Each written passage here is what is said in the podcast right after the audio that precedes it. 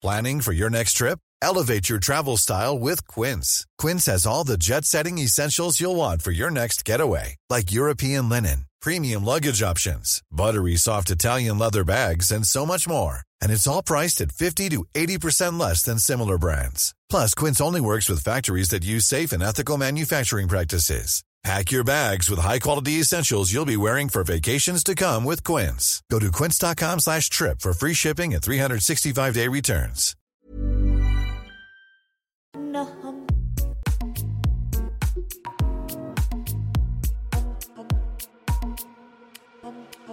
L'autonomie, c'est le pouvoir. Si tu es autonome, c'est toi qui décides. Si tu n'es pas autonome, tu décides pas. Ce que j'aurais été de tout ce que j'ai pu apprendre à l'handicap, c'est si tu peux être autonome, c'est toi qui décides. Et une des raisons pour lesquelles on a parlé de, de, de réussite, une des raisons pour lesquelles pour moi c'est hyper important de réussir, c'est que c'est tout ce qui me sépare d'une assistée, c'est le fait que j'ai réussi ma vie, je suis capable de me loger là où je veux et je suis capable d'aller où je veux. Ce qui fait que euh, j'arrive à me protéger par rapport à une dépendance. Et ça rentre pas dans la discussion en France. Comment est-ce qu'on rend les gens autonomes? En Angleterre, ils ont quand même pas mal de sujets sur ça. Extimité, le désir de rendre visible une partie de sa vie intime afin de mieux se l'approprier. Max, euh, quand tu te regardes dans le miroir, qu'est-ce que tu vois euh, Qu'est-ce que je vois euh, bah Déjà, je regarde un peu plus bas que les autres. Je vois quelques règles que j'avais pas auparavant. Je vois la marée qui part au niveau capillaire. Je vois forcément mon fauteuil, même si j'ai l'habitude. T'aimes bien regarder dans le miroir Ouais, je pense que c'est important de savoir comment est-ce qu'on se présente. Ça me déplaît pas en tout cas. Très beau. c'est vrai. Tu comprends On est les seuls à, avoir le plaisir de te voir, du coup. Ah bah, c'est dommage. Merci. C'est le podcast. je vous en prie, les amis. c'est la magie des podcasts. Ouais, bah écoute. Ah non, est-ce que ça me... Je pense, pour répondre sérieusement à votre question, parce que c'est une question sérieuse, ça me gêne pas, mais parce que je pense que j'ai fait un effort pour que ça me gêne pas. Effectivement, il y a des choses de mon physique que j'aime pas trop. Notamment quand vous êtes en fauteuil, bah, il faut vraiment faire attention à ce que vous mangez pour ne pas grossir, parce que vous faites pas beaucoup d'exercice, par exemple. Et donc moi, j'ai... Euh, des périodes où je suis en régime, des périodes quand je suis pas en régime. Euh, je me rends compte que mes jambes sont un peu trop minces par rapport à mes, bras, euh, par rapport à mes potes. Euh, mais au-delà de ça, je fais avec, pas le choix. En quoi consiste ton handicap? J'étais né à 25 semaines au lieu de 40, donc j'étais né mi-cuit. Et, et, donc du coup j'étais tout petit. tout petit quand je suis sorti de ma mère. Et donc j'ai ce qu'on appelle une, une infirmité cérébrale motrice, qui consiste effectivement, a des signaux qui sont pas envoyés du cerveau aux jambes. Et l'autre partie, en fait, ça, ça affecte tout mon corps, mais principalement mes jambes. Ce qui fait de manière pratique que euh, j'ai un main qui marche un peu moins bien que l'autre, euh, j'ai un œil qui marche un peu moins bien que l'autre, j'ai tout le côté droit de mon corps qui est moins fonctionnel que le côté gauche. Euh, mais de manière générale, si je vous disais pas ça, vous ne le saurez pas. Et je me déplace en fauteuil roulant parce que je ne vais pas marcher. Et est-ce que c'est quelque chose qui... Euh, est-ce que ton handicap évolue avec l'âge?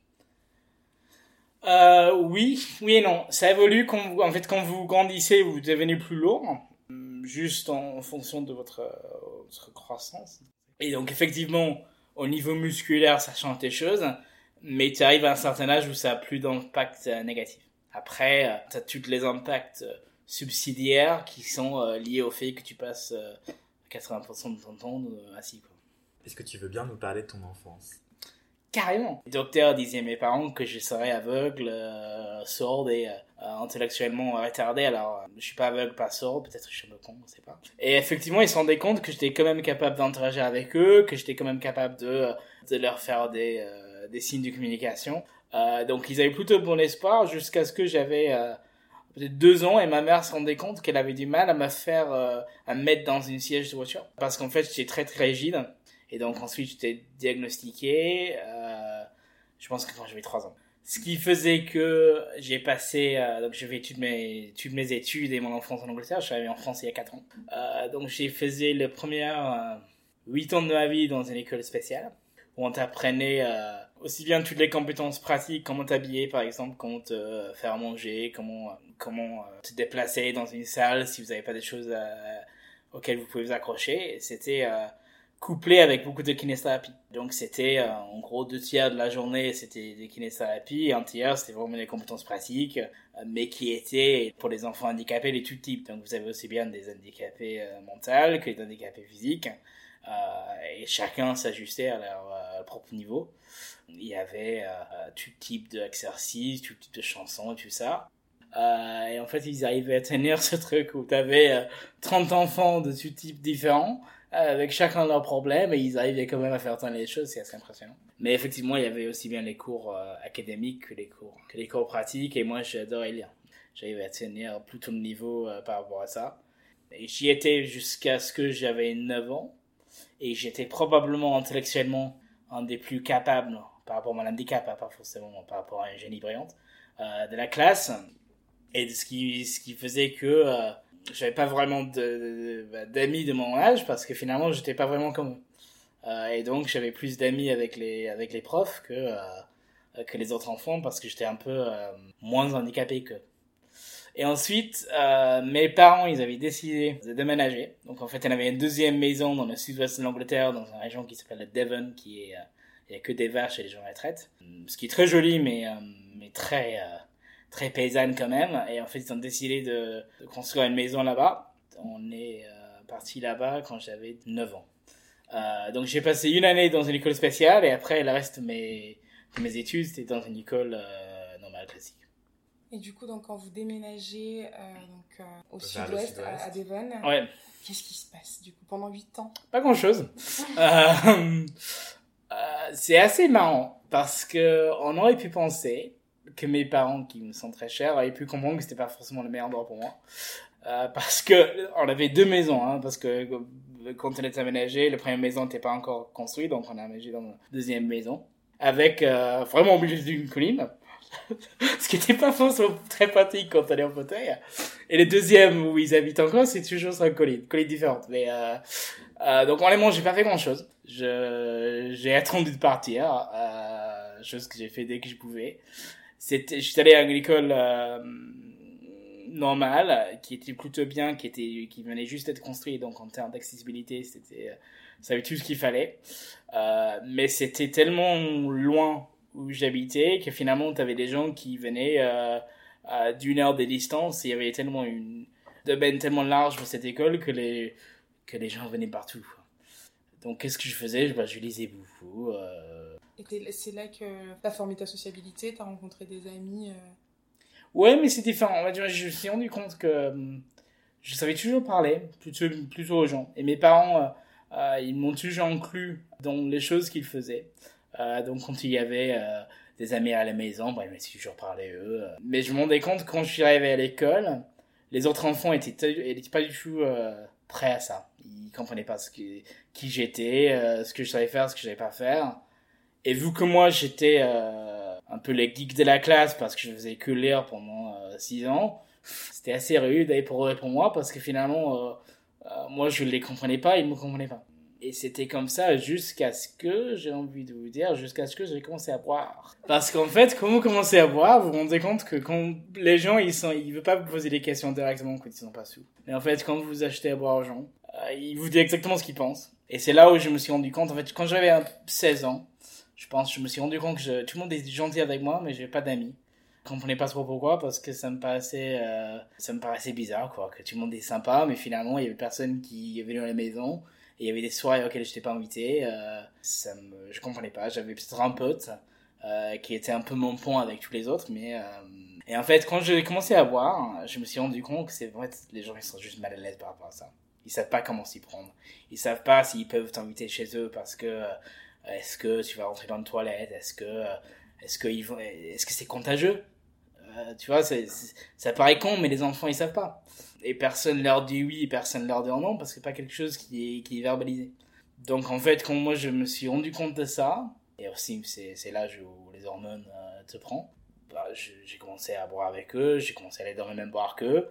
Euh, et ils m'ont posé toutes les questions qu'ils me posaient depuis que j'avais 10 ans. Quoi.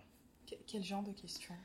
Est-ce que je sens mes jambes? Est-ce que est-ce que j'ai jamais marché? Est-ce que ça me fait de la peine de ne pas marcher? Est-ce que euh, est-ce que j'arrive à m'allonger sur le lit? Est-ce que j'arrive à me laver toute seule? Est-ce que j'arrive à faire la cuisine toute seule? Il y a ma grand-mère qui est morte il y a 5 ans. Elle comprenait pas que je pouvais cuisiner toute seule. C'était mais juste le truc où elle avait pas à comprendre. Elle, était mais chaque chaque fois qu'on parlait Elle était très catholique, donc déjà, elle, elle n'arrivait pas à croire que je pouvais vraiment pas marcher. C'est juste que j'ai pas assez prié. Elle était spéciale. Euh, mais elle me demandait chaque fois que je lui parlais, mais est-ce que vous avez, comment, comment tu fais pour te faire manger? Bah, je cuisine. Non, mais vraiment, comment tu fais? Ce sont des questions que je pense tout le monde se pose ou n'ose pas se poser. Et en fait, quand on avait abordé tout ça avec l'aide d'un peu de lubrifiant alcoolique, euh, les gens ils étaient beaucoup plus euh, accepting et m'acceptaient beaucoup plus. Mais je me suis rendu compte aussi, et ça c'est en leçon, euh, que c'est toujours à moi de faire l'effort parce que sinon, euh, je pense que de manière générale, je suis assez timide. Vous n'allez pas le croire, mais je pense que euh, mon naturel c'est assez timide, sauf que je me suis rendu compte que finalement, si je faisais ça, bah, rien ne se passera. Quoi. Oui, c'est toujours à toi de briser la glace. Toujours à moi de briser la glace, faire l'effort, faire le black lord pour qu'ils ne sont pas obligés de le faire. Ce qui est très bien, parce qu'il faut que quelqu'un le fasse, autant que moi je le fais, je m'y connais mieux. Mais, mais voilà, euh, ça fait que toutes tes relations sont un peu quand même construites. Et euh, est-ce que tes parents, tu dirais qu'ils te surprotégeaient ou... Parce qu'en fait, tu semblais dire que tu cuisinais déjà tout seul alors que tu avais 16 ans. Euh... Non. Moi, moi, à 16 ans, je cuisinais pas tout seul. Alors, non, ils me surprotégeaient pas. J'avais la chance, en fait, je, euh, j'ai la chance d'avoir des parents qui sont très euh, entreprenants. Euh, mon père, il est homme d'affaires, qui est toujours en voyage, il m'a toujours emmené avec lui. Ma mère, elle est, est super forte, capable. On dirait que c'est une, que c'est un star d'Hollywood, la manière dont elle habillée et tout ça. Et donc, du coup, ils m'ont pas surprotégé. Je dirais que même ils ont plus du mal maintenant, euh, qu'avant. Parce que euh, avant, quand t'es chez eux, il peut tout régler, il peut tout gérer. Maintenant, quand ils voient que je suis à Paris, je vis tout seul, et quand ils voient que l'RR marche pas, ça leur gêne que je suis obligé de super ça. Ils ont fait quand même un choix très bizarre par rapport à là où on habitait, je pense. Et j'arrive pas trop à comprendre pourquoi ils comprenaient pas que c'était un problème. Mais, euh, euh, et je leur ai un peu fait comprendre que c'était pas le bon choix. Et ce qui fait que j'ai un peu de mal à rentrer chez moi, parce que je me sens un peu, un peu piégé là-bas. Moi, je rentre pour Noël, euh, je peux faire une semaine, mais pas plus. Quoi. J'ai besoin d'être euh, d'être libre, mais je pense que j'ai besoin d'être indépendant. J'ai besoin de le prouver aussi à moi qu'à tout le monde. Tout à l'heure, tu disais que euh, tu as découvert l'alcool et à quel point ça pouvait aider à briser la glace. Et tu as aussi dit que les hormones commençaient à être travaillées. Comment est-ce que avec les filles ou les garçons, euh, tu, développes ta, ta, vie sentimentale ou tu as envie de la développer? Ça l'était et ça l'est toujours compliqué. Pour les mêmes raisons, pour des raisons assez bêtes, euh, c'est que les gens ils comprennent pas ce qui est différent les gens ils sont assez curieux par rapport à ce différent, mais ils se, remettent vers tout ce qui est euh, particulier.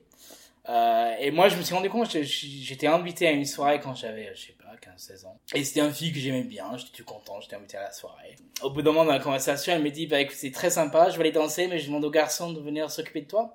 Euh, et je me suis dit, ah, ça va être compliqué.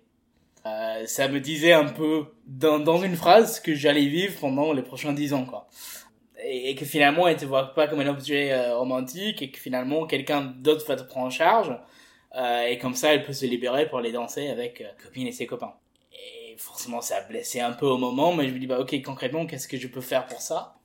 Parce que je me suis dit bon mes années au, lycée c'est un peu pain perdu parce que euh, parce que finalement je les connais tous déjà c'est un petit euh, environnement ils m'ont tous vu euh, comme j'étais et pas forcément comme je voulais l'être. Et donc je me dis, bah quand je vais au fac, tu vas changer. Forcément, toute la jante féminine va tomber à mes, à mes pieds. C'était pas forcément comme ça.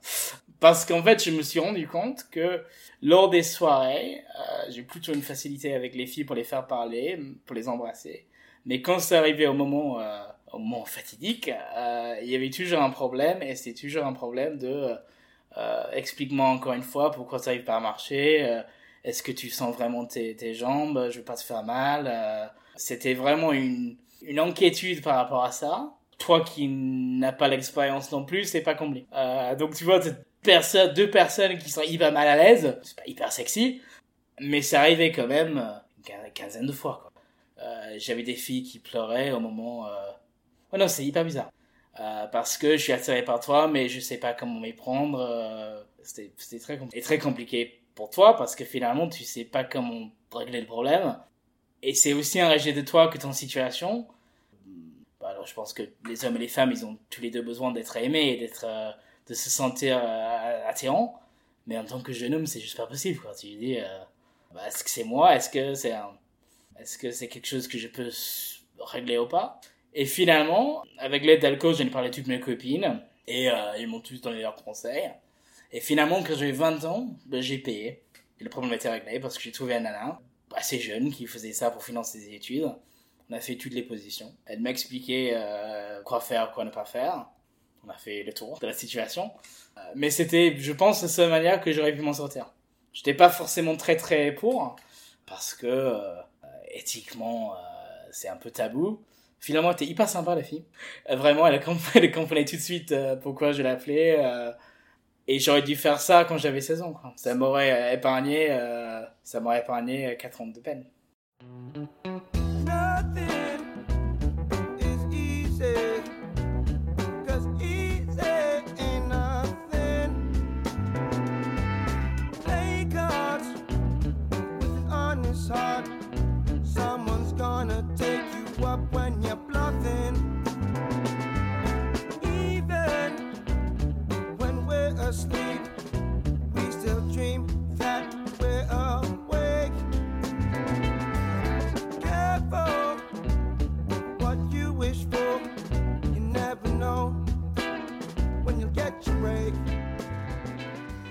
En fait, personne n'en parle. Alors, vu que moi je suis handicapé, je, je, je suis pas la personne qui se pose des questions sur les handicapés. Euh, je pense que soit on imagine qu'il peut pas le faire, effectivement, je pense que c'est un vrai sujet. Euh, soit on sait pas à quel degré ils peuvent le faire. Donc c'est un peu, moi je peux comprendre. Euh, chaque fois que tu fais quelque chose pour la première fois, c'est c'est pas fun quoi. Et tu dis bah ok bah moi je suis une, une jeune fille ou un jeune garçon, on commence. Euh, j'ai le choix de rentrer avec une personne ou pas. Euh, Qu'est-ce que je fais? Bah si je rentre avec eux et les personnes n'est pas capable, bah c'est hyper gênant et pour euh, lui et pour elle et pour moi. Est-ce que j'ai envie de me mettre dans ça ou pas? Et je peux comprendre que les gens disent non. Et moi je me dis bah ok si moi je moi jamais sorti avec quelqu'un en fauteuil ou quelqu'un handicapé, je pense que je me poserai les mêmes questions, mais je pense que j'irai au bout des choses pour voir. Euh, parce que j'ai vécu les choses de l'autre côté, mais je pense que je je peux imaginer la gêne que ça peut causer. Et tu vois, toutes les, euh, toutes les, personnes euh, à qui j'ai presque... Parce que j'ai mis quand même beaucoup d'efforts. Hein. Trois mois après, tu auras un grand texto qui te disait « c'est pas toi, c'est moi, je suis désolé. Euh, ne prends pas mal, ne me déteste pas. Donc je peux comprendre que psychologiquement, ça pose problème. Et tu vois, quand tu es dans un bar, tu peux parfois entendre des filles qui disent... Donc tu parles à une fille et t'as la copine qui dit, bah, t'es sûr que tu vas faire ça? Qu'il est découragé d'aller plus loin. Et justement, quand t'as vu qu'il y avait des, des, des, femmes qui étaient mal à l'aise par rapport à ça, est-ce que t'as eu la tentation de te dire, ah bah, je vais essayer de sortir avec des personnes en situation de handicap? Comme ça, elles comprendront. Non, pas vraiment. Pas vraiment parce que euh, j'aime pas l'idée qu'on reste entre nous. J'aime pas l'idée que, euh, que j'ai une partie de la population qui m'est privée parce que je suis handicapé. Je trouve ça moche et je pense que rien qu'au niveau pratique, être en fauteuil à une, c'est compliqué. Je pense qu'être en fauteuil à deux, c'est compliqué. Mais après, ça, c'est une question si tu tombes amoureux de quelqu'un qui est handicapé, peu importe. Il se peut que je tombe amoureux d'une nana qui est handicapée et euh, dans ce cas-là, la question se pose pas. C'est un peu comme les personnes qui disent qu'ils aiment bien les brunes jusqu'à ce qu'ils tombent amoureux d'une blonde et euh, euh, tu vois, c'est plus un problème. Euh, mais ça m'est jamais euh, attiré plus que ça parce que euh, je pense que ça aide pas forcément je suis un mauvais militant pour les personnes handicapées, mais je pense que l'idée que les handicapés ne soient capables que de sortir avec les handicapés, je pense pas que ce soit positif. Euh, regarde quand même les histoires d'amour handicap. Tu tapes ça sur Google, tu vas trouver que la grande plupart des histoires, c'est des handicapés ensemble. En situation de handicap physique, c'est-à-dire dans un fauteuil roulant ou euh, souvent. Parfois des handicaps assez variés, un qui est euh, qui est plus handicapé que l'autre, l'imputé avec quelqu'un qui est euh, qui est en fauteuil, euh, mais souvent. Et je, je, dirais pas que j'aime pas ça parce que c'est à eux de faire leur choix, mais ça c'est pas quelque chose qui me qui m'enthousiasme. Euh, toi, quand t'étais enfant, ado, tu rêvais de faire quoi comme métier? Ah, Qu'est-ce que je rêvais de faire comme métier? Bah, Quand j'étais tout petit, je voulais être chauffeur de bus. Euh, ça n'a pas resté, mais voilà. Ensuite, qu'est-ce que je rêvais de faire? J'avais pas vraiment de rêve précis. Je suis assez précis, je sais pas mon rêve. Et maintenant, tu fais quoi d'ailleurs?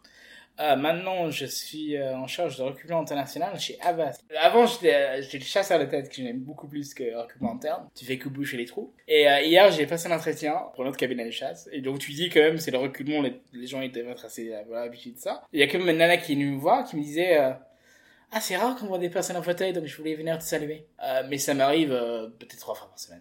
Dans le monde du travail? Dans juste le... dans le monde, juste euh, pas forcément dans le monde du travail, parce que le monde du travail a un cadre que les gens respectent, plus ou moins. Mais dans la rue, des gens qui veulent prier pour toi, des gens. Et j'avais un pote qui me croyait pas quand je lui disais ça. Du coup, un, jour, on était dans un café et on était assis pas loin des toilettes. Et il y avait un cul des gens, il y avait une nana qui est dans le queue. Et je faisais qu'il était bizarre, il vient me voir et disait J'ai besoin de prier pour toi. Euh, et donc moi qui ai l'habitude, bah pourquoi pas, vas-y. Qu'est-ce que tu veux que je dise? Si t'es tellement, euh, si t'es tellement euh, perché de dire ça, ça serait rien que je dise non. Donc elle se met quand même à genoux la fille et commence à pleurer. Et ça, ça m'arrive deux fois par mois ça. Et tu vois, tous les clochards, ils pas tous. des petits, les vieux sont terribles. Les vieux, ils, te, ils quand ils te regardent, ils, ils, ils stare at you, c'est pas possible. Ils te fixent quoi. Oui, ils te fixent, ouais. Je pense qu'ils n'ont pas l'habitude de voir des gens, quoi, ah ouais. ouais. Moi, j'ai pris une Uber il y a un mois, et le mec, il me disait, euh, bah, qu'est-ce que, qu'est-ce que t'as fait de ta journée? j'ai travaillé. Non, mais sérieux, là, vous travaillez? Bah, écoute, il fait 35 degrés l'été, je suis en costume, cravate. Bah, soit je travaille, soit je suis passé au juge, hein, donc, euh, comme vous voulez, mais, mais ça étonne les gens que je travaille. Assez euh, fréquemment. Et après, t'as beaucoup de gens qui viennent te voir, qui disent, ah, bah, je t'admire. Bravo. Moi, j'aurais pas vu. Moi, je pourrais pas vivre comme ça. Si j'étais toi, je mettrais une balle dans le. Bah, ça, c'est probablement tous les deux mois. Hyper violent. Mais c'est hyper violent. Sous couvert de soutien, en fait. Euh, et je pense pas que ce soit, je pense pas que ce soit méchant. Comment tu réagis face à cette. Bah, ça dépend quand je le sens. Parce euh, que, en fait, c'est tellement, euh, j'ai tellement l'habitude que moi, j'ai pas la, vous, vous avez l'air choqué quand je lui dis ça. Je me choque plus parce que ça fait, euh, ça fait probablement 20 ans que je vis avec ça. Mais moi, je me dis, et c'est là où je suis pas forcément très bon, si vous êtes tellement con de dire ça à quelqu'un, ça sert à quoi que je vous parle, en fait Alors que c'est pas bon. Parce que finalement, si on corrige pas les gens, ils changent pas de comportement. Comment est-ce que tu peux être aussi pas intelligent à ça à quelqu'un? Des gens qui disent qu'ils t'admirent. Bah finalement, si tu m'admires alors que tu me connais pas, c'est pas possible. Mais ce qui fait que euh, moi, j'ai une vision très très biaisée de l'admiration parce que pour moi, ça veut rien dire. Et donc, je pense que je, je suis assez cynique quand des gens me disent qu'ils m'admirent parce que je me dis, bah, comment tu peux? Et peut-être c'est vrai. Et, si c'est vrai, ils ont aussi le droit à ces sentiments d'admiration. Sauf que c'est tellement cheap euh, parce qu'ils ne me connaissent pas que finalement. Euh, donc, c'est assez compliqué parce que finalement, tu tu sais pas comment te valoriser par rapport aux autres. Tu sais pas quand si quelqu'un t'aime, tu sais pas s'il t'aime parce que euh, pour eux, le fait que tu arrives à te faire tes lacets de chaussures le matin, c'est tellement impressionnant. Et, voilà. Si vraiment ils te valorisent parce que t'es quelqu'un de bien, si vraiment, tu vois, en fait, c'est ça qui est bizarre. Est-ce que tu as voulu faire une bonne école et de grandes études et avoir un métier pour qu'ils aillent au-delà Je pense qu'il y a deux choses effectivement, tu as raison. Je pense que la manière dont je me présente au monde par journaliste et professionnel, c'est important pour moi parce que ça prouve, et à moi et eux, que je suis capable de faire des choses. je suis assez convaincu qu'il y a une partie de moi qui euh, n'y croit pas non plus, malgré ce que je fais. Euh, il y a une phrase en anglais qui est the, the, bigotry of low expectations, qui veut dire que quand on n'attend rien de toi, finalement tout ce que tu fais est génial, mais juste parce qu'on n'a pas d'attente pour toi et c'est ça le problème d'handicap, c'est que finalement, euh, vu que le mode handicap est tellement vaste, on peut pas avoir des attentes pour le groupe. Le fait juste que tu vis, les gens sont impressionnés par ça, sauf que c'est très... Euh, tout ce que tu fais ne compte pas pour eux parce que déjà ce que tu fais, juste le fait d'être vivre, c'est déjà bon. Donc effectivement, le fait d'avoir des, des choses concrètes, des achievements et des, des réussites, pour moi c'est important. Euh, et c'est aussi important parce que je veux bien réussir ma vie et c'est aussi important parce que euh, être handicapé c'est hyper cher. J'imagine que vous prenez le métro suivant, bah, vous aurez vu qu'il n'y a pas d'ascenseur à la métro. Il y a 3% des, des, stations de métro qui sont accessibles, pareil. L'RER qui est censé être accessible à les ascenseurs ne marchent jamais. Si moi je veux aller au cinéma, les cinémas accessibles les plus proches c'est à Châtelet. Donc pour ceux qui ne connaissent pas Paris, Châtelet c'est d'ici, c'est deux arrêts d'RER. Donc si vous vous perdez dans les stations, vous mettez 20 minutes à maximum, sinon c'est 15 minutes. Sauf que les ascenseurs marchent jamais. Donc si vous voulez au ciné, soit vous prenez le bus qui vous prend 15 minutes, euh, soit vous allez en Uber, donc, ça vous double votre prix de cinéma. Et c'est comme ça surtout. Cet appart-là, c'est un studio dans un beau quartier de Paris, mais j'ai pris parce que j'ai pensé c'est le Champs-Élysées avant. du coup, je voulais être proche de mon travail pour ne pas avoir des galères de transport. Bah, j'ai payé 1300 euros. Donc, ce qui veut dire que soit je gagne beaucoup plus d'argent pour pouvoir acheter mieux, Euh, soit je avance pas dans ma vie parce que euh, je paie la moitié de mon salaire sur mon loyer. Euh, T'es piégé dans mon confort. Donc il faut absolument que je réussisse ma vie parce que sinon je vais pouvoir rien faire. Donc les deux choses sont liées. Il y a un parti psychologique euh, auquel tu fais référence qui est vrai. Et aussi juste un parti hyper pratique et beaucoup des choses handicapées sont ici sont question pratique. C'est que si je gagne pas beaucoup ma vie, je suis très limité dans ce que je pourrais faire. Tu nous as dit tout à l'heure que tu étais timide et en même temps comme tu es obligé d'être un briseur de glace professionnel et euh, est-ce que tu dirais que tu es un introverti euh, contrarié par la nature ou euh, comment est-ce que tu te sens Est-ce que tu te sens sociable par choix? Je sais plus ce qui est par choix et ce qui est pas par choix en fait. C'est pour ça que je, je, euh, je pense qu'il faut juste faire ce qui marche. Et en fait, si tu as besoin de parler aux gens pour qu'ils te parlent, bah, tu leur parles. Moi, je suis assez euh, pragmatique. Euh, J'essaie de l'être en tout cas. Euh, j'ai pas beaucoup d'état d'âme sur ce qui j'aurais pu être si j'étais pas handicapé. Même si forcément j'y pense un peu. J'y pense plus à, par exemple, tu vois, quand j'ai des enfants, si je peux pas jouer au foot avec mon fils, c'est dingue, mais euh, des choses comme ça qui me tracassent plus que, plus que l'homme que j'aurais pu être ou si je voulais être pompier. Tu vois, quand je pense au là où j'aimerais aller en vacances, je me dis toujours, bah, l'Amérique du Sud, probablement pas. L'Inde, probablement pas. Mais j'ai des potes qui, qui, tu vois, qui fait des voyages et ça me rend un peu jaloux. Rien que le fait que quand tu vas dans un bar, tout le monde est debout et toi t'es assis, euh, tu passes ta soirée à hurler aux gens pour qu'ils t'entendent. Et ensuite, tout le monde te renverse leur verre parce qu'il faut pas que t'es là. Et donc, du coup, euh, euh, je finis avec... euh, et ça, c'était le pire t'es en boîte. C'est la machine avec la, avec la fumée artificielle. Tout le monde, c'est top. Sauf que toi, je suis en niveau. C'était la fumée artificielle. Donc moi, je suis cassé pendant genre 4 minutes le temps qu'il met les trucs. T'as toute la, et toute la, tu vois, la merde de la, du sol là qui ressort et tout ça. Bah, c'est très sympa. J'avais jamais réfléchi à ça. Bah non. Ça, en fait, ça, ça a un impact surtout. Euh, moi, je bois beaucoup le whisky. Mais pour la seule et bonne raison, parce que si je bois de la bière et les toilettes sont en bas, je peux aller aux toilettes. Et donc, du coup, euh, tu bois deux pintes et t'as besoin d'aller pisser, bah tu peux pas. Et est-ce que tu dirais que justement, tu as parlé de tes amis quand tu les rejoins dans un bar et tout, est-ce que tu dirais que ton entourage est. J'aime pas ce, ce terme-là de sensibiliser. Est-ce que ton, ton entourage est conscient Ouais, ils sont. Euh, Ils proposent des bars qui sont accessibles Est-ce que c'est voilà, est-ce que c'est du tac au tac désormais? Oui, oui, non, ils, ils sont assez. euh, En fait, c'est vraiment, t'as as une phase où ils sont très gênés. Des, des amis que je ne connais pas qui sont très gênés. Et euh, il s'avère que, tu vois, j'ai un collègue qui a fait un, un pot dans un resto pour son anniversaire, qui elle est, elle est mexicaine et elle a proposé un resto sud-américain et euh, il s'avère que j'ai besoin aux toilettes et les toilettes n'étaient pas accessibles. Bah, elle était hyper gênée. Elle m'a envoyé euh, deux textos, un, un mail. C'est pas un problème. J'ai l'habitude d'aller sortir chercher ailleurs. Mais pour elle, ça posait problème. Limite, ça l'a gâché son soirée. Ce qui m'a fait de la peine parce que c'est pas le but que ça lui pose problème. Donc t'as une phase où tout le monde est gêné et tout le monde fait super attention. Ou des gens qui sont juste, qui s'inquiètent pour ça. J'ai des amis allemands que j'aime beaucoup, qui sont adorables, mais euh, chaque fois que j'y vais, c'est euh, on double check trois fois, a des toilettes et finalement euh, c'est un peu long quoi. Et après t'as des amis qui sont des vrais amis qui disent bah si t'as besoin de monter en nous, on te monte en nous. Plutôt des amis mecs d'ailleurs. Mais c'est toujours une, c'est toujours genre un, un journey, c'est toujours un voyage entre euh, première phase d'inquiétude et de d'aisance avec ça jusqu'à ce que bah euh, si on a besoin de se tenir debout tant que tu puisses, bah, on le fait. Et d'un point de vue sentimental, est-ce que tu as réussi à trouver une parade pour euh, briser la glace ou bien rencontrer des gens qui sont. Ouais, je sais pas. Est-ce qu'il y a des applications de rencontres par applications, exemple ouais, de rencontres.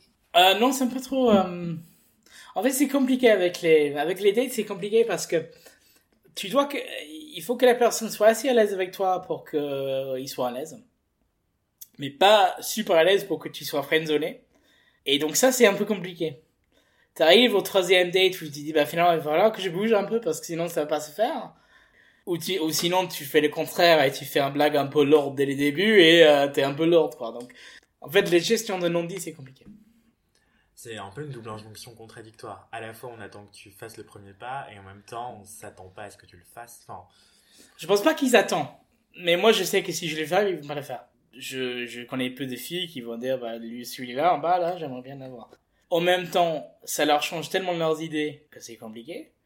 Et c'est difficile à faire le screening entre les deux. Et je, me suis quand même posé la question, si j'étais gay, est-ce que ça serait plus facile? Parce que est-ce que les hommes se comprennent plus? Est-ce que les hommes, finalement, ils comprennent que euh, fondamentalement, les hommes et les femmes ne se comprennent pas forcément dans les meilleurs des cas? Euh, Je sais pas. Ouais, ce que je voulais dire par là, c'est qu'en fait, on est dans une société patriarcale et du coup, les femmes en général, à cause du conditionnement social, euh, attendent de la part des hommes qu'ils fassent le premier pas. Et en même temps, comme tu es en situation de handicap, elles se disent Ah mon dieu, mais est-ce qu'il va le faire Ouais. Va le faire Je coup, pense, euh, je monde. pense, euh, dans et déjà, c'est un premier problème, c'est que les- je pense que les femmes, de manière générale, ils se fait plus avoir un homme qui est capable de le prendre dans ses bras. Moi, je suis pas forcément très grand. Euh, je suis très drôle, heureusement. Mais encore une fois, il, me fallait l'être. Donc, quelle partie de moi est vraiment drôle et quelle partie de ça, c'est une construction. Euh, donc déjà, il y a un problème dès le départ, c'est que je ne confonds pas aux stéréotypes de l'homme euh, que les femmes veulent avoir. Ensuite, effectivement, comme tu dis, il y a un problème de, double paradoxe, comme tu dis. J'aimerais bien revenir sur la question des, des femmes en situation de handicap. Faut pas non plus penser que ces femmes-là attendent que les hommes hétérosexuels euh, les draguent. C'est qu'en fait, euh, euh, les femmes. euh, Enfin, j'ai justement, j'ai lu euh, le- un rapport du Clé qui en parlait. C'est que ces femmes sont euh, doublement infantilisées. Déjà, en Ah tant ouais. que femme, tu étais infantilisée. Ouais. donc en tant- et du coup, asexualisée. Donc, euh, c'est pas. Bah, comme les hommes. Mais je pense que c'est pire pour les hommes. situation de handicap, oui, Mm. il y, a une- il y a une certaine, euh, je sais pas, une mas- émasculation, euh, je sais pas, je sais pas le terme exact. Oui, il y a une, il y a une émasculation, effectivement. Mm. Euh, je pense que c'est les cas et je pense que c'est, et c'est vraiment un sujet. Euh, et je pense que c'est un sujet. Moi, j'ai pas mal de confiance en moi, donc ça m'a blessé, mais ça m'a pas traumatisé. Tu, tu disais tout à l'heure, euh, soit je, j'y vais en douceur et du coup ça peut attendre le troisième date et je suis friendzoné, soit tout de suite je fais des blagues lourdes. Ouais. Et c'est un peu le seul moyen en fait de rappeler que t'es un être sexuel. C'est le seul moyen, je sais pas, je cherche toujours un meilleur moyen. Je suis preneur de toute idée, hein, mais, euh, euh, mais, mais effectivement, je, euh, j'ai déjà assez d'amis. Euh, je pense, quelque part, j'ai, j'ai pas le temps de les voir tous déjà. Si je, qui en est responsable quelque part? Est-ce que c'est moi parce que j'en fais pas assez? Est-ce que c'est eux qui ont pas de mon question? Et comme on, s'était dit, euh, il n'y a pas de communauté qui, s'entraide sur ça parce que tous les handicapés sont tellement différents qu'il n'y a pas a de, y a pas de culture, il n'y a pas de rôle modèle, il n'y a pas de. Et en même temps, c'est bien que, c'est bien que les gens aient les choix. Moi, je pense, par exemple, la génération des grands-parents, bah, tu te mettais avec la première fille de ton village euh, et tu vivais un mariage euh, malheureuse pendant 60 ans. Le côté négatif, qu'est-ce qu'on fait des gens qui n'ont pas forcément dans les cases? Et comment est-ce qu'on euh, est-ce éduque les gens? Déjà, est-ce qu'on peut éduquer les gens pour trouver les gens qui ne trouveraient pas attirants? Est-ce qu'on est-ce qu'il y a un changement intellectuel qui peut être fait ou non? Je sais pas. Est-ce que c'est purement euh, physique ou pas? Je sais pas. Et s'il y a un changement intellectuel, bah, comment s'y faire? C'est une question à poser.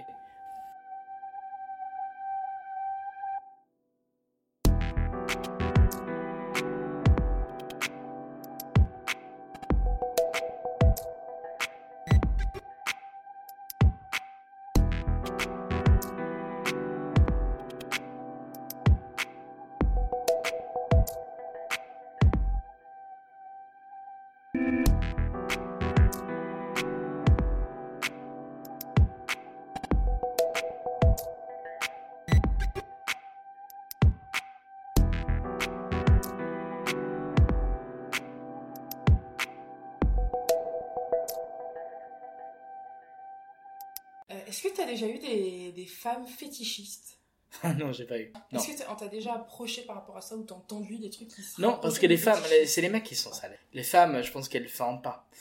Euh, J'ai déjà eu des hommes gays qui m'ont proposé des choses comme ça. Alors que c'était pas du tout dans une boîte gay ou quoi que ce soit. Euh, mais pas les femmes. Et donc en fait, il y a des fétichistes, des, euh, des handicapés. Oui, il y en a, ouais. Pas. Plus pour les femmes, alors de ce que j'ai pu comprendre, parce que moi c'est m'est arrivé, j'ai pu comprendre qu'il y a des fétichistes plus pour les femmes handicapées. Et moi, j'ai- justement, par rapport au fétichisme, pour toi, ça ne te pose aucun problème de d'être vu comme un objet sexuel? Moi, je préférais ça que de ne pas être vu comme un objet sexuel. Moi, je, le problème est plutôt l'inverse. Le problème, c'est d'être vu que soit comme un vieux, soit comme un enfant. Et une des raisons pour lesquelles j'étais content de, de- d'avoir quitté l'Angleterre, c'est qu'en fait, j'avais tellement l'habitude euh, de la manière dont les gens m'abordaient. C'est-à-dire qu'ils disaient exactement la même chose chaque fois. Bah, est-ce que je peux t'aider? Bah non, merci. Euh, tu sais, moi, je, je, je comprends ta situation, hein, parce que moi j'ai un voisin qui a Parkinson's et, euh, et c'est toujours un truc comme ça, où j'ai, euh, tu vois, ma, ma, tante qui était en fauteuil et donc je le pousser, donc, euh, donc euh, je t'admire. Euh, mais mais c'était trois fois par semaine que ça m'arrivait. En France, au moins on te laisse plus ou moins tranquille. On te traite comme un, comme un vieux soldat. On t'appelle monsieur, même si on a le même âge. Donc je dis pas que c'est mieux ou moins bien mais c'était différent et j'avais besoin de, la différence. Tu disais tout à l'heure que tu avais voulu venir en France un petit peu aussi pour échapper à tes parents. Et, euh, et là, tu évoquais le rapport différent au handicap mm. entre l'Angleterre et la France. Qu'est-ce que qu'est-ce que tu as constaté comme différence? Euh, En Angleterre, ça se beaucoup plus comme un enfant. C'est-à-dire que tu vas faire la queue dans un café pour acheter un café, tu as une vieille dame qui va venir te casser les cheveux. Euh, moi, je me souviens d'une débat, alors ça arrive en France aussi, les gens ils sont étonnés que tu prends la train tout seul. Moi je voulais bien acheter un billet. Et donc euh, vous êtes vraiment tout seul Oui je suis tout seul. Euh, vous avez pas peut-être un parent ou un ami qui peut venir euh, vous accompagner, c'est peut-être mieux non? Donc effectivement c'est vraiment infantalisé. en France c'est les Français sont plus timides que les Anglais. Donc, tu vois, un Français, peut-être qu'il va penser ça, mais il va pas le dire, alors que l'Anglais, bah, il a rien à foutre, il va dire exactement ce qui arrive en tête. Euh, L'Angleterre, en termes d'infrastructure, est beaucoup mieux que la France. En termes des bâtiments, en termes d'ascenseurs et tout ça. Euh, donc moi, j'avais beaucoup moins de mal à... Euh, je n'allais pas me déplacer parce que Londres c'est un peu spécifique, mais j'avais du mal. Tu vois, je toujours trouver un cinéma, c'est assez rare qu'il n'y ait pas de toilette. Alors qu'ici à Paris, euh, euh j'ai dû trouver euh, le bon Agendas qui a une toilette au rez-de-chaussée, opéra. J'ai dû trouver dans tous mes quartiers, j'ai deux ou trois adresses. Il y en a qui cherchent l'amour, moi je cherche les toilettes.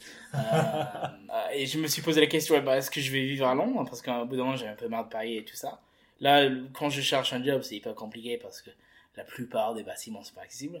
La défense, toutes les grandes entreprises sont basées à la défense à Paris. Sauf que les ascenseurs de l'esplanade à la gare routière marchent une fois sur quatre. J'imagine que tu es déjà passé par là, tu as déjà vu les ascenseurs toujours en panne.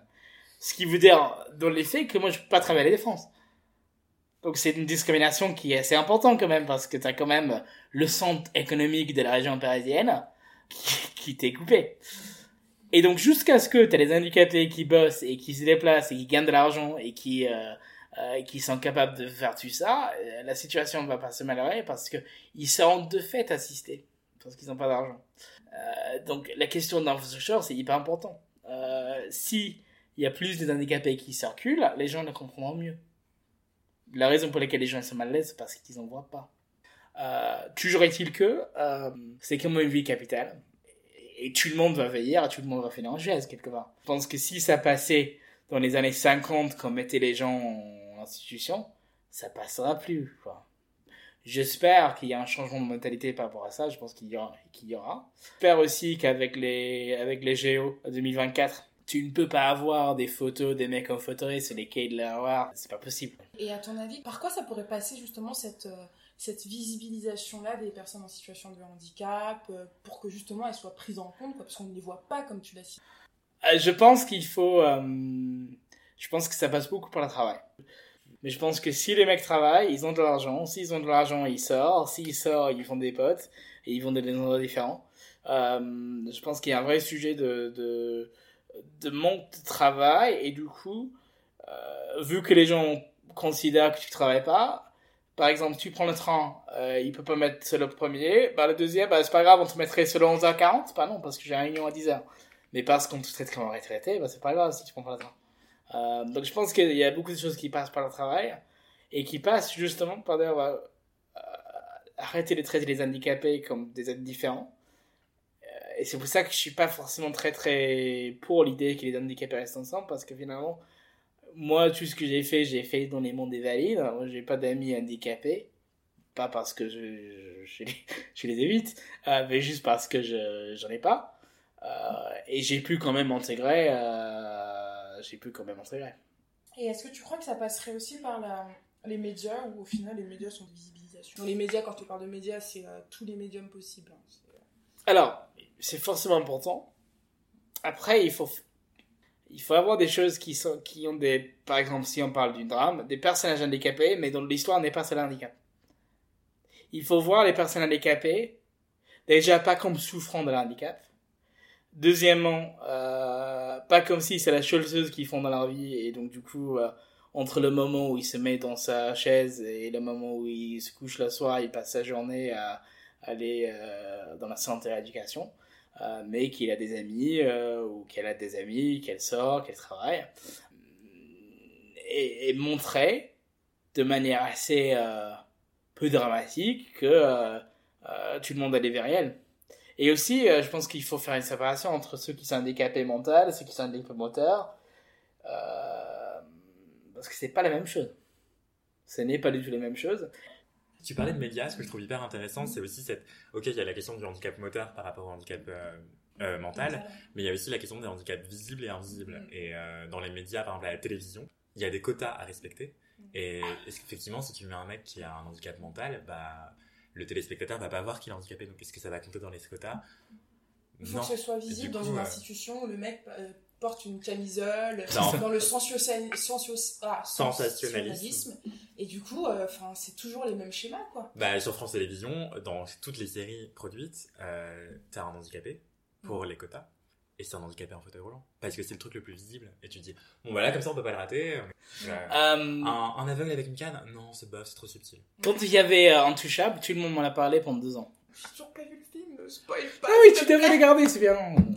Mais regarde, mais ne m'en parle pas pendant deux ans, s'il te plaît. Non, bah non. Moi, c'est pas le handicap que j'imaginais, c'est plus genre Omar, genre assistant euh, personnel, euh, je sais. Oui, oui, Parce qu'il y bah a oui, derrière son vrai. personnage, je pense. Enfin, de ce que Oui, j'ai entendu. non, et hein. puis c'est Après, il y a un sujet qui a plus de noirs qui sont des travaux, qui sont des ouais. travaux de, ouais, mais tu... Ouais, c'est un homme riche qui a un accident de, tout le monde m'en a parlé, hein, donc je peux te raconter scène par scène. Euh, c'est un homme riche qui a un accident de hang glider, je crois, euh, Ouais. qui se casse le, qui se casse le cou, et, euh, Du coup, il est tétraplégique. Du coup, D'accord. il est et en fait, Omar Sy, c'est un espèce de jeune, euh, euh, De banlieue. Ouais, dans un banlieue qui est pas très favorisé et que Mm. donc en fait chacun apprend à l'autre. Donc euh, l'homme Mm. riche apprend la culture au, au mec de banlieue. C'est tout, c'est tout ce que je déteste. Enfin, Non, mais c'est une vraie histoire. c'est une Oui, c'est- une histoire vraie. Tu, tu dis les- que tu détestes parce que tu n'aimes pas l'idée de ça, mais Mm. effectivement c'est vrai. C'est ça que j'aime pas dans les politiques identitaires. Tout de suite tu Bon, T'arrives mais à un jugement sur le c'est- truc. C'est quoi le but de romancer? Est-ce que qu'est-ce qu'il y a derrière pas un C'est roman, c'est vraiment, vraie histoire. ouais. Et genre c'est c'est de, de A à Z la même chose, exactement ce qui s'est passé. Oui, Oui. c'est en fait il est- les deux euh, donc ils sont restés amis euh, les soignants et l'handicapé, ils sont restés amis et c'était euh, euh, effectivement il y a une histoire morale derrière que chacun peut apprendre quelque chose de chacun, Mm. Euh, mais effectivement c'est une histoire vraie que euh, l'homme riche et cultivé a appris aux, aux jeunes qui n'avaient pas la culture ce que c'était la culture et l'homme pauvre l'a appris au, au jeune homme riche qui était euh, euh, enfermé en, en lui-même parce qu'il ne croyait pas capable de vivre une vraie active et fun, ce que c'était d'avoir du fun euh, et de s'amuser. Et euh, enfin, arrête-moi si je me trompe, mais qu'est-ce qui te dérange là-dedans? Est-ce que c'est le fait de voir à nouveau ce stéréotype-là à la télé et tout? Et euh, enfin, toujours les mêmes principes associés à l'homme noir qui est euh, aide à la personne. non, non, c'est même pas ça. En fait, c'est la, justement, c'est la morale derrière, c'est qu'on peut tous apprendre les uns des autres. Mais bien sûr qu'on peut apprendre les uns des autres. Mais en fait, au-delà de- de- d'apprendre humainement, euh, ce que ça montre, c'est que il y a des questions qui sont dépolitisées, en fait. Il y a cet homme riche-là qui, euh, ok, il a apporté quelque chose, euh, le capital culturel, c'est important pour t'élever socialement, euh, par le pouvoir, etc. Enfin, je, je- Non, c'est très important. c'est très Mine de rien, important. c'est très important. Mais c'est moi, c'est- c'est c'est comme euh, le dernier film avec Camélia Jordana et euh, euh, je sais plus qui. Daniel Auteuil. Daniel C'est Auteuil. les mêmes acteurs. C'est des... Non mais c'est c'est la même chose quoi, c'est ce côté, tu viens de banlieue, je t'apporte le savoir, Ouais, mais c'est très français, ça. C'est très français. c'est très français.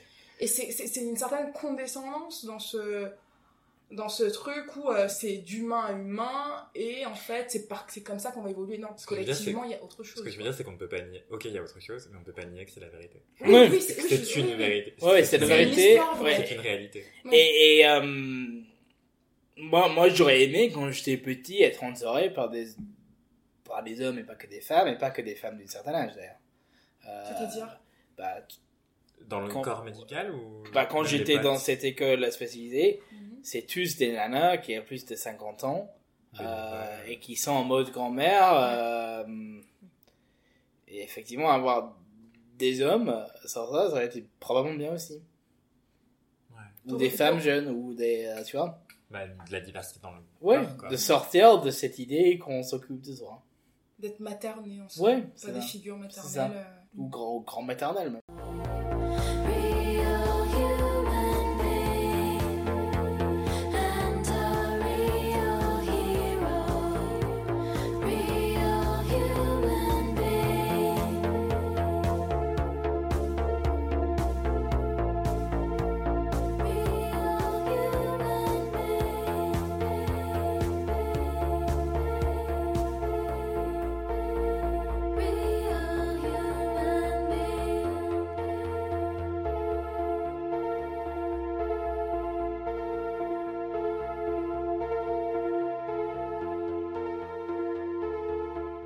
Fait, quand- parce que les gens ils ont pas l'habitude, en Angleterre on parle toujours de tennis ou basket. Ah donc du coup tu, tu joues au sport, ça t'a ça t'a dit lundi sport?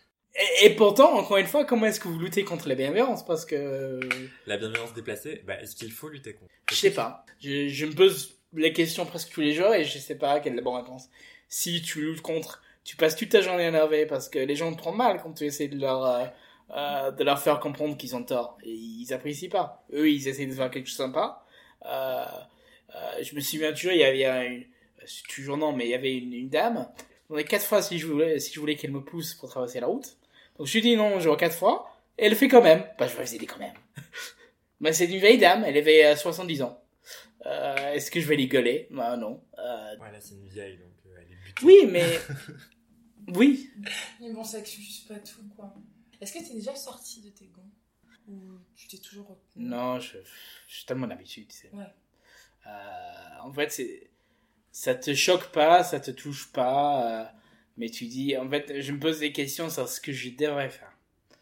Euh, je me dis, bah finalement, est-ce que j'ai, est-ce que je me culpabilise un peu parce que je suis pas un militant, parce que je vais pas au, je vais pas aux associations, je, je soutiens pas la cause, je vais pas sur les marches, les marches, je sais pas ce qui s'appelle ça marche, je sais pas comment ça s'appelle avec les gens en fauteuil.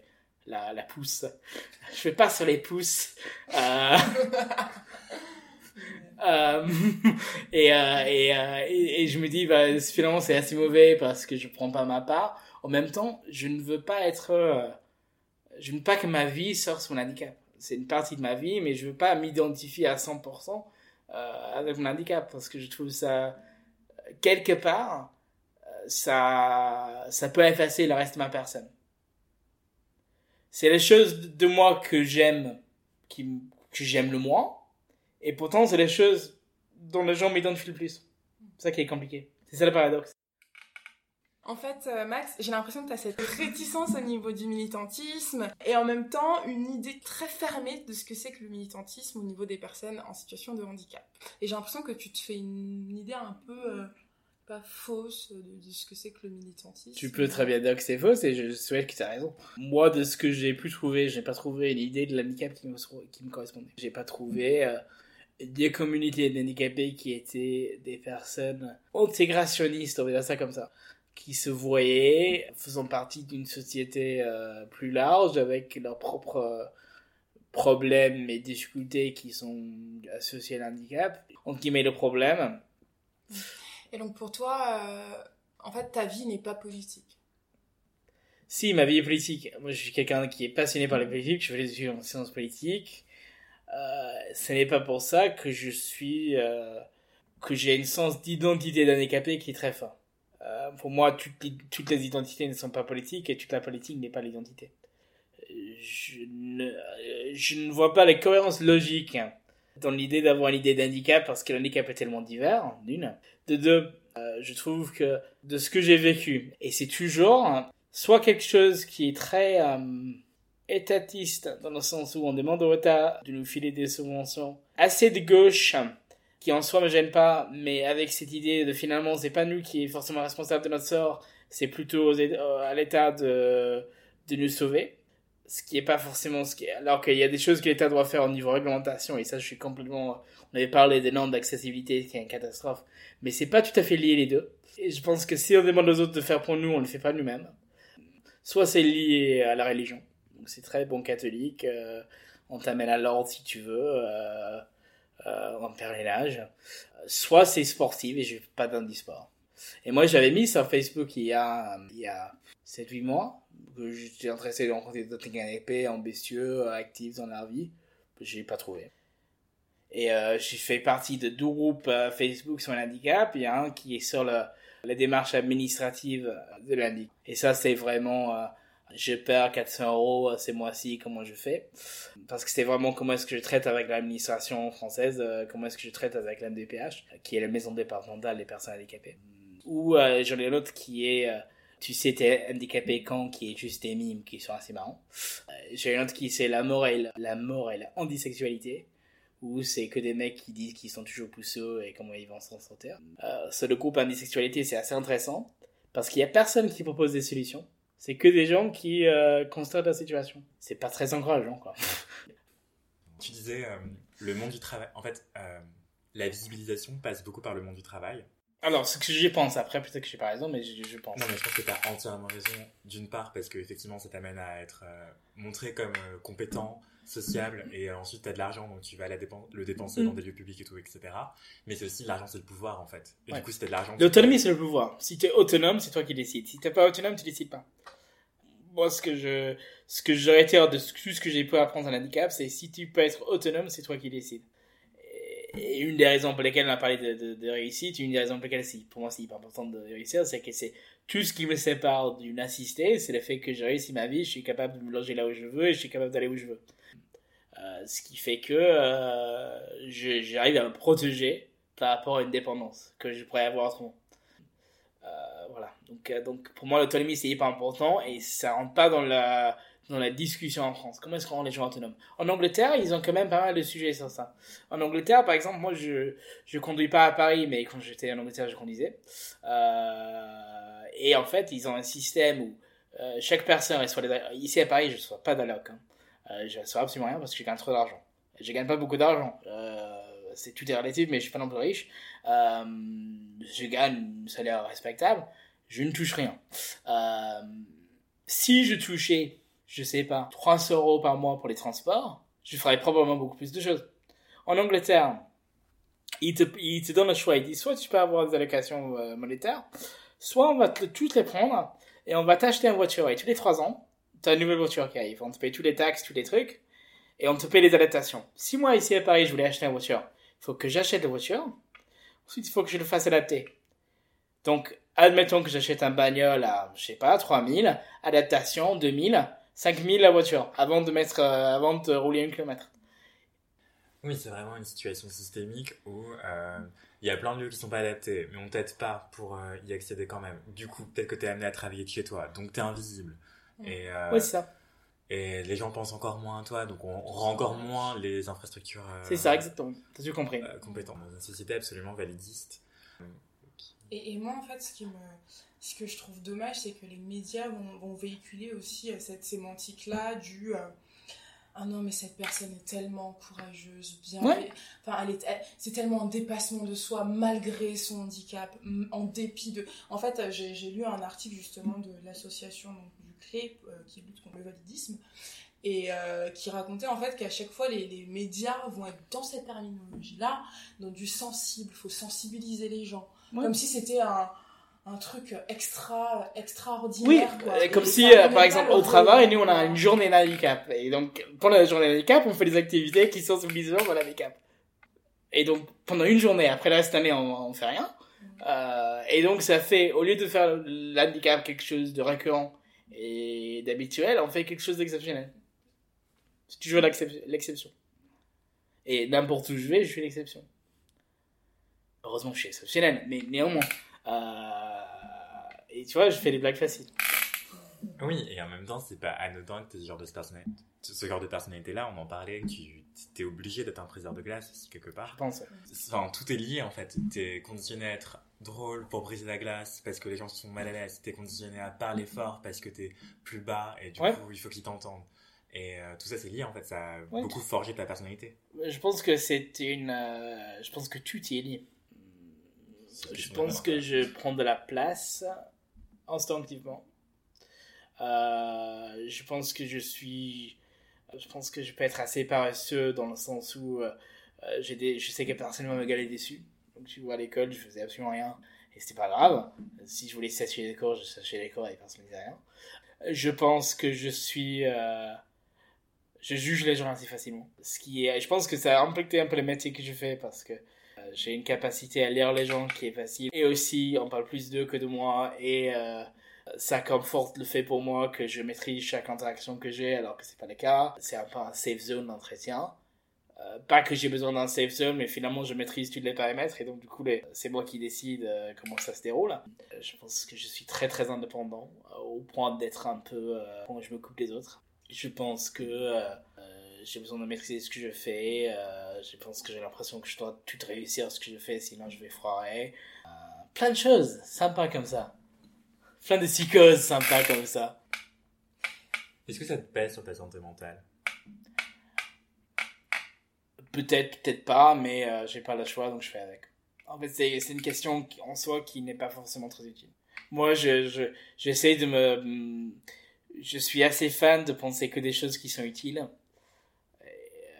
Et, je pense que là aussi, c'est lié. Je pense que je me suis entraîné à ne penser que des choses qui m'étaient utiles. Et donc, du coup, je- j'essaie de, ne pas penser trop sur ça, parce qu'effectivement, je pense que euh, si on est honnête, sûrement, ça, ça a un impact. Pas forcément sur ma santé mentale, mais sur ma psychologie. Euh, à quel point est-ce que les deux choses sont séparées, j'en sais rien. Mais euh, forcément, le fait que tu es différente depuis que tu es né de tout le monde, et que tout le monde te fait ressentir à tout moment, euh, forcément, ça a un impact. Euh, c'est la manière dont tu interagis avec les gens. Peut-être pire que ça, tu sais que ça va être comme ça jusqu'à ce que tu meurs. Donc il n'y a, pas de- y a pas de fin. Et tu sais que les problèmes que tu as aujourd'hui, tu vas les continuer à les avoir euh, jusqu'à ce que tu meurs. Et tu rajoutes des problèmes sympas, comme tous les problèmes de santé que tu vas avoir quand tu passes toute ta vie assis. Donc, effectivement, je pense que ça, si j'y passais beaucoup de temps à y penser, je pense que ça pèserait sur ma santé mentale. Il s'avère que je choisis de ne pas y penser trop. Est-ce que la notion de safe place a un sens euh, pour une personne en situation de handicap? Dans la mesure où t'as pas forcément envie de te retrouver avec que des handicapés euh, et en même temps ils seraient aptes à comprendre euh, Non, en fait, il, il faut éviter les, il faut bannir les safe spaces, je pense. Je pense que c'est, le safe space, le safe space, c'est l'institution. C'est-à-dire? C'est là où on te parque, c'est là où on te gare. l'assistanat. Oui, oui, là, c'était là. C'est là, finalement, si tu, si tu vas au bout de la pensée de safe space, c'est ça. Là, tout le monde te comprend, t'es pas confronté à l'extérieur. Euh, on te prend en charge, on fait exactement ce qu'il faut, t'as la bonne médoc, euh, c'est exactement ce qu'il faut pas. La seule manière que les gens vont se sortir, et pour les handicapés et pour les personnes qui ne sont pas handicapées, c'est d'être confronté à la réalité des mondes et, de prendre toutes les, les claques dans la gueule que tu vas prendre Et t'as évoqué plusieurs fois le fait de peut-être pas être le meilleur représentant des handicapés ou de pas vouloir être dans une association. Mm. Euh, ça rejoint ce- cette idée en fait de de pas être parqués tous ensemble. Je pense, ouais. J'aime pas l'idée que tous les handicapés se mettent dans un mini-car et on va au théâtre. Si vous regardez ce que font les assos, c'est c'est ça, hein, c'est euh, toutes les toutes les mères des enfants handicapés qui sont tous des bons catholiques, hein, euh, bah, ils vous embarquent tous dans un minibus et vous allez tous au théâtre et on vous achète un glace. c'est pas ce que je veux. Euh, Et en fait, tu milites quotidiennement en ayant une vie normale. Oui, sauf que non. C'est là, c'est là tout la paradoxe du truc. Je ne suis qu'un jeune homme qui a un travail et qui vit dans une ville capitale. Dès qu'on attache plus de choses à moi que ça, euh, on sait plus de quoi on parle. Il faut, il faut me juger sur ce que j'ai fait et pas ce que je suis. Même pas qui je suis, ce que je suis. C'est que oui, t'as raison. En même temps, je ne fais que vivre. Et si tu m'amères parce que je milite, je milite quotidiennement en vivant un handicap, ça veut dire qu'en fait, on parle pas juste de ma vie quotidienne, euh, et qui est le fait que euh, j'ai trop mangé au déjeuner et que euh, bah, ce soir j'ai un date, quoi. Tu vois? À la fois, t'as raison que je milite quotidiennement, mais je fais que ça en vivant. Et le fait de vivre comme ça, pour moi, c'est pas quelque chose qui devrait porter une attention euh, exceptionnelle. Tu vois les nuances du truc? Oui, Parce qu'effectivement, tu as, tu as un peu tombé dans la piège du truc. Ce qui est de dire que tout handicapé est un militant héroïque parce qu'il vit. Effectivement, tu as raison. Je suis superbe. Non. Mais, euh, mais c'est ça le problème. Non, ce que je voulais dire par là, c'est que en, en, dans ta vie quotidienne au travail ou dans les transports en commun, eh ben, tu montres les défauts des infrastructures. Ouais. Et du coup, ça alerte tout le monde. Non, je pense pas que ça a l'air tout le monde. Euh, parce que tu compenses sans arrêt. Oui, parce que je fais ma vie, parce que j'ai pas une caméra vidéo avec moi où, où je vais. euh, euh, parfois, je gueule sur Twitter si j'ai besoin d'avoir un billet, remboursé à Wigo, mais, euh, Mais les gens pensent que, je pense que c'était un lapsus que tu disais, mais les gens pensent que justement, tous les jours c'est un combat et je suis quelqu'un d'héroïque parce que je fais ça. Et effectivement, c'est un combat tous les jours et parfois j'y pense comme ça. Euh, sauf que, si les gens vont t'admirer parce que tu fais tes courses toute seule, ils vont jamais te comprendre pour qui tu es. Et est-ce que tu t'es déjà senti majoritaire? Ah non. Euh, Je ne pense pas parce que euh, je ne suis pas. Je pense que j'ai euh, peut-être la chance, moi je viens d'une famille plutôt aisée en Angleterre. Pas super super riche, mais plus aisé que les moyens. Mon père, il est c'est un peu un self-made man, donc il a gagné de l'argent tout seul. Mais je, je suis pas entitled. Et donc je pense que j'ai toujours euh, été assez conscient de, de, ma place par rapport à ça et comment les gens me voyaient. Et donc du coup, je me suis jamais senti euh, euh, comme si je faisais partie d'un groupe euh, supérieur ou inférieur aux autres. Et qu'est-ce qui te donne de la force, euh, Max Le fait que j'ai pas le choix. C'est que ça, hein, mais je j'aurais pas choisi euh, celui-là, il y a plein d'inconvénients. Euh, Mais j'ai pas le choix, il faut que je fasse avec. Finalement, on se doit d'essayer d'être heureux. Euh, si nous, on ne le fait pas nous-mêmes, il y a personne qui va nous rendre heureux. Il faut tout faire pour se donner euh, la vie qu'on aimerait avoir. C'était Extimité, le récit de la conscientisation et de la déconstruction de personnes minorisées. Retrouvez-nous intimement sur deux sur Apple Podcasts, Spotify et SoundCloud. La musique du générique était un extrait du morceau Tonabi de l'artiste Persian Empire.